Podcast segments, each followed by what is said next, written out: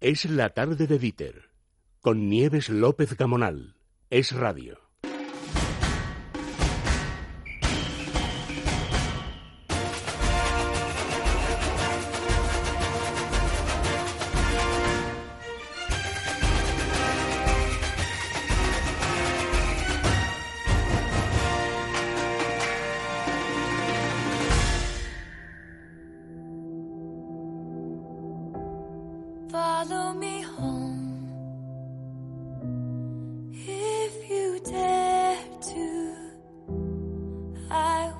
Know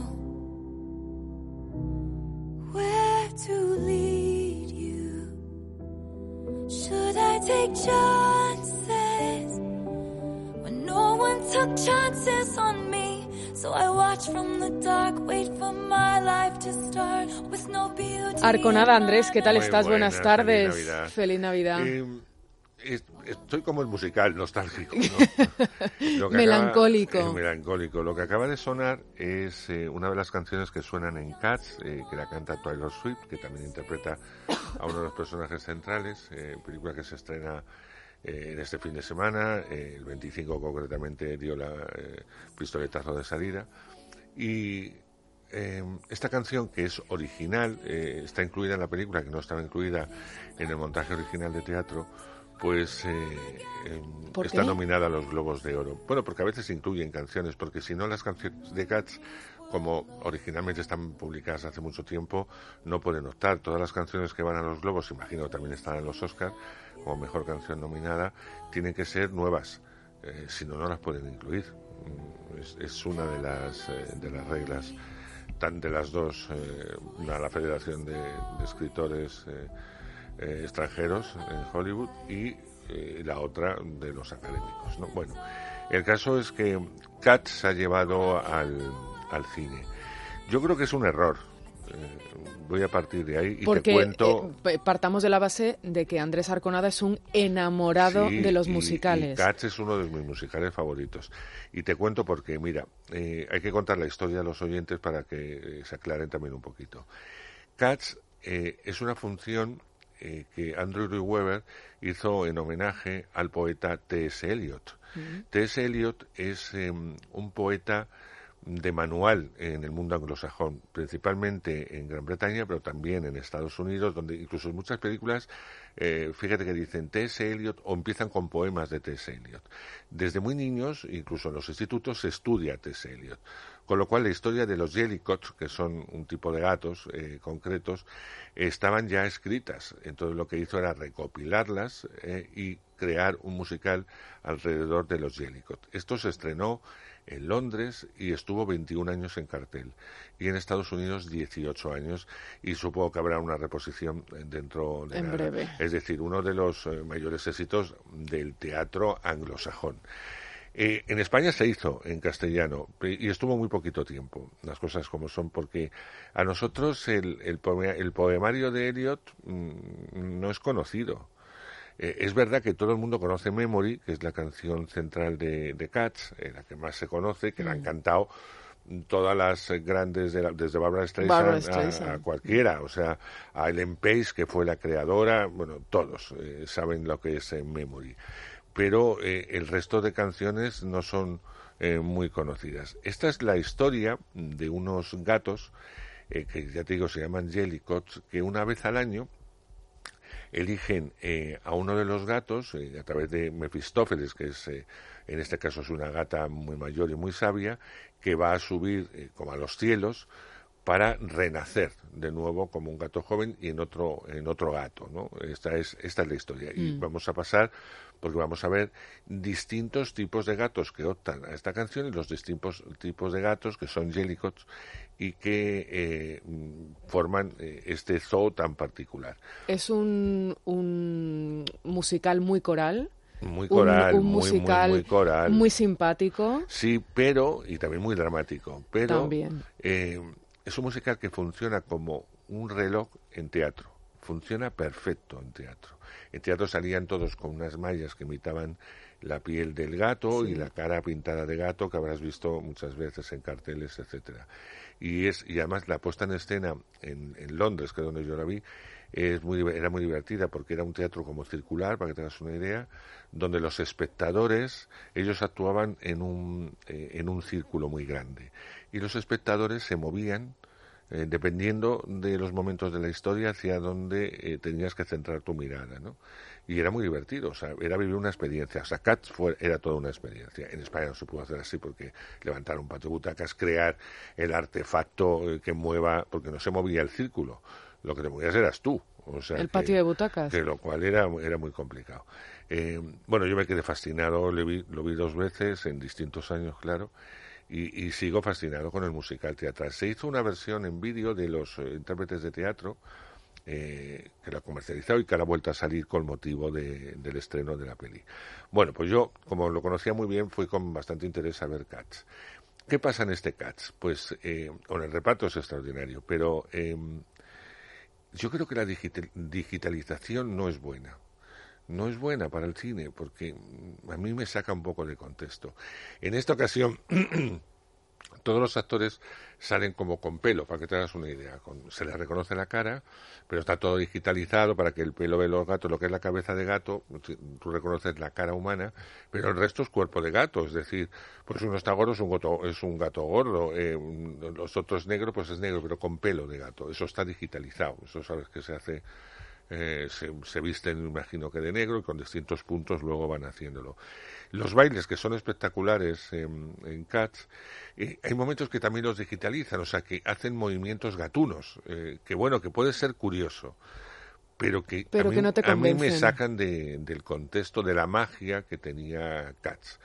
Entonces, yo no puedo poner ninguna pega, pega a todos, porque está Aya McKellen, está Judy Dench, está Jennifer Hudson, que es la que canta Memory, haciendo la gata mayor. Eh, está Isaac, eh, Isaac eh, sí, bien lo digo, Isaac Brand. Taylor Swift. Taylor Swift, o sea, hay un repartazo increíble y unos bailarines, actores estupendos. O sea, que no, yo a eso no hay ningún objeto. Pero no funciona. O sea, tú terminas la película, te quedas con la banda sonora, pero no funciona. Y si eso me pasa a mí, que entiendo muy bien el musical, la gente que no sabe nada de eso, cuando va a verlo, no se va a enterar mucho. Y segundo, y lo que es más proclive es que se aburra. Con lo cual yo le doy muy mala taquilla, muy mala taquilla. Eh, bueno, para que el fin de semana este en el que estamos eh, tenga una cierta aceptación, pero enseguida eh, va a caer. A lo mejor, a lo mejor la taquilla española es mala, puesto que aquí la función y el musical no funcionó y a lo mejor, por ejemplo, la taquilla en otros lugares del mundo sí que funciona. Donde debería funcionar es en Inglaterra, pero los ingleses eh, ya les pasó con Los Miserables, es decir, eh, a mí me resulta fascinante el musical en teatro y ellos, fíjate que la siguen teniendo, lleva ya más de 30 años eh, adoran Los Miserables y no adoraron la película. Y la película está mucho mejor hecha que esta, me refiero que era más fácil de seguir, ¿no?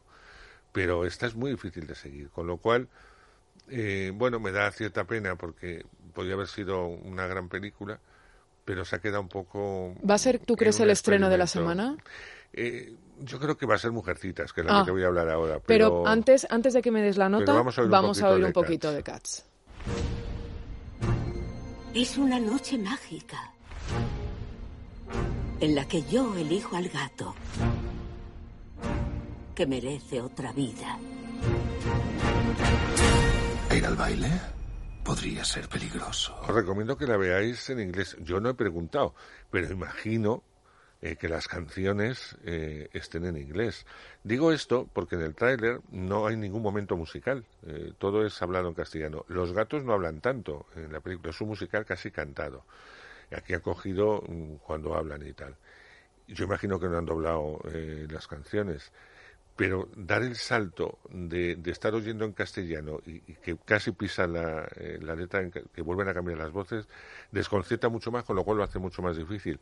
Y la gente que solamente ve el trailer y no sabe nada de Cats piensa que hablan mucho. Cuando lleguen allí, mm, es que no hablan casi. Con lo cual, la recomendación de Andrés es que la veamos en versión original. Sobre todo porque, porque si las canciones están en, en versión original, que imagino que sí, por el tipo de voz, pues evidentemente van a tener. Te voy a contar una anécdota de Cats y es que mm, eh, eh, esto, Judy Dench iba a estar originalmente en el estreno del cast teatral. se pensó para ella un personaje. pero Judy Dench se, rompió una pierna ¿Mm? eh, y no pudo, no solamente no estrenar, es que no pudo ni ensayar, con lo cual fue sustituida, eh, curiosamente, por el Page y tal, que alcanzó, bueno, ya era una estrella musical, pero alcanzó eh, la fama absoluta dentro del teatro musical. Así que, bueno, pues este, eh, esta vuelta de Judy Dench, que además han acoplado su papel, porque su papel originalmente es de un hombre, es el nombre, o sea, Mefistófeles es un hombre, es el, el, supremo de los gatos, ¿no? Y aquí se ha cambiado a una mujer. Eh, en este caso, yo creo que eh, ya no por imposición, sino por brindar la ocasión a que Judy Dench, que siempre está perfecta, haga un personaje de la catadura que tiene Mefistófeles en, en la historia de Cats. Así que, bueno, pues eso os cuento una anécdota de las muchas que tiene Cats. ¿Y qué le va, nota le vamos a poner? Pues fíjate que yo estoy entre el 4 y el 5. Lo que pasa es que sí, porque como Estamos en Navidad, es que Andrés. Entonces, como estamos en Navidad, vamos a probarla. Venga, le damos un, aprobadillo raspado. Me decías que a pesar de que esto a priori podría ser el estreno de la semana, pero el estreno de la semana es Mujercitas, por favor. Veremos la taquilla, pero va a ser Mujercitas. Vamos a ver, eh, yo fui con cierta prevención porque eh, bueno, a, priori cuando supe que se hacía una nueva versión de Mujercitas... ¿Pero cuántas se han hecho pues ya? Pues mira, en cine, digo del sonoro, porque en el mundo también se hicieron, eh, cuatro. La de Catherine Herbert, luego se hizo, se hizo la de June Ellison, Elizabeth Taylor y tal, que es una de las más populares, la más llorona de todas ellas. Luego se hizo una con Winona Ryder y Susan Sarandon haciendo la madre, y esta es la cuarta. Y hay que contar dos eh, dos versiones eh, que se han hecho para la tele, en, serie, en miniseries, pero series. Con lo cual, es un, es un relato de Luis Miguel Colt que se ha leído por activo y por pasivo y que se lleva mucho porque tiene mucho tirón y porque muchas generaciones que leen el libro y que sigue estando ahí, no, no se descataloga nunca, Mujercitas, pues eh, bueno, luego cuando ponen la peli quieren verla. Además es una película muy típica de, de Navidades, ¿no? Bueno, pues en esta ocasión ya digo que iba con cierta prevención, pero las críticas americanas habían sido tan buenas, tan buenas, que dije, bueno, eh, vamos a dar una oportunidad. sí, vamos a ver qué me aporta este Mujercitas. Eh, de momento la directora, que es Greta Gerwig, que es una actriz muy conocida y también directora, que ya en su primera película, La Ver, la Ver, eh, tuvo un éxito tremendo. Con la peli fue nominada a Oscars y todo, y su protagonista, Saoirse Ronan, eh, también, que era la protagonista de esta peli, y, es la protagonista hace de Joe en, Mujercitas, así que imagino, imagino que va a estar nominada en, los Oscars por este, por este papel porque está perfecta. ¿Y ¿Qué se diferencia esta versión de las anteriores? Bueno, pues porque que no tiene una línea de, de, continuidad, es decir, no empieza la historia y acaba, sino que vamos hacia atrás y hacia adelante, hacia atrás y hacia adelante, eh, continuamente. Entonces, claro, los que hemos visto mil veces Mujercitas, eh, sabes perfectamente en el momento que estás. Yo imagino que el que vaya a ver por primera vez eh, Mujercitas y no sepa nada, le va a costar, porque no va a saber en muchos momentos dónde está, en qué momento de la historia de Mujercitas está. Nosotros ya empieza la peli con el personaje de Joe, que ya es escritora, eh, que va a publicar el libro sobre su familia y tal, mm. y de alguna forma ella vuelve hacia atrás eh, para em, em, situar esos recuerdos. O sea, la película va como si fueran flashback, recuerdos. ¿No? Y acaba ese recuerdo, se queda a la mitad del recuerdo, volvemos a la actualidad, vuelve otra vez al recuerdo, así continuamente, y eso le hace que tenga un ritmo eh, muy fuerte, a veces trepidante, y que además eh, permite también que los momentos más melodramáticos que existen en el libro y existen es que en te iba a preguntar películas, la muerte de Betty y tal, eh. no es dramática, o sea, es dramática, pero no lloras. Es decir, no, en ningún momento hace una película para que te emociones o llores. No, no. quita todo eso, ves la muerte de Beth, cuando se anuncia la muerte de Beth, etcétera, pero no ves ese momento desgarrador que tenía, eh, por ejemplo, la mujercita de June Ellison o la de Winona Ryder. Eh, la historia lo que hace es empoderar de alguna forma más a los papeles femeninos del estudio, o sea, los tiene más definidos, que están definidos en el libro. Pero por favor. Eh, Luis M. Alcott, que escribió el libro en 1800 y pico, nos pintaba a una serie de mujeres eh, muy fuertes, porque todas mujeres de armas tomar, todas con un papel determinado y, claro, y, muy adelantadas a su época, porque si analizamos todos, Joe es un es un personaje eh, vital, muy, muy fuerte, es casi un hombre en muchos momentos, eh, eh, quiere tomar su propia decisión, continuamente no, no permite que nadie le, le, diga lo que tiene que hacer o lo que no tiene que hacer, ella quiere ser escritora y por encima de todo va a ser escritora, renuncia al amor porque su profesión es mucho más interesante. Y, y, es un personaje duro que podía ser lesbiana incluso, o sea, en esa época no se atrevió mi alcohol, pero podía ser lesbiana perfectamente. Por otro lado, tenemos el personaje de la hermana mayor, que es, eh, en este caso interpreta Emma Watson, la niña de Harry Potter, y la hermana mayor eh, es buena actriz eh, porque con las cosas que hace ya sabes el personaje de Joe que las hace hacer interpretaciones etcétera pues podría haber llegado a ser una buena actriz. Pero ella renuncia a todo porque sabe que los condicionantes de la época no le van a permitir una carrera normal y en el fondo sí es verdad que se enamora no del hombre que hubiera querido su familia, sino un hombre pobre, pero de la, del que ella está enamorada y va a tirar de la rienda de un matrimonio de un hombre bastante apocado por otro lado. Y luego tenemos eh, Beth, que sigue siendo una, adolescente tímida, que no tira para adelante, pero que es una apasionada de la música y que su vida es la música y su forma de expresión es eh, la música. Y tenemos eh, un cuarto personaje, eh, la otra hermana, que eh, ella tiene muy claro que es una pintora espléndida, mm. pero que sus cuadros no aportan eh, la misma originalidad a la hora de porque se ve en un momento dado cuando está en París, que no aporta la misma originalidad que tienen otros compañeros, con lo cual sabe que va a ser una, pintora correcta, pero que, que, no va a poder vivir. Y le gustan los lujos. Por lo tanto, él se va a casar con un rico. Su objetivo, rico punto, para que le solucione la vida y lo consigue. Y tenemos a la tía Mars que interpreta Meryl Streep, que es una tía que evidentemente va a estar le pega, le pega el papel. Una mujer también muy fuerte, muy independiente, que va a llevarse a esta sobrina porque es la única que entiende que hay que casarse eh, por dinero y por tener una situación en el futuro. Y la madre que de alguna forma ha criado a las hijas sola porque su marido ha estado siempre fuera, cuando no está fuera ha estado en la guerra. Con lo cual esta mujer le ha caído todo encima eh, a la hora del trabajo, interpretado magníficamente por Laura Den. Es una muy buena película. Eh, yo creo que a los, que, a los y a las que les gusta Mujercitas les va a gustar. Vamos a escuchar un poquito.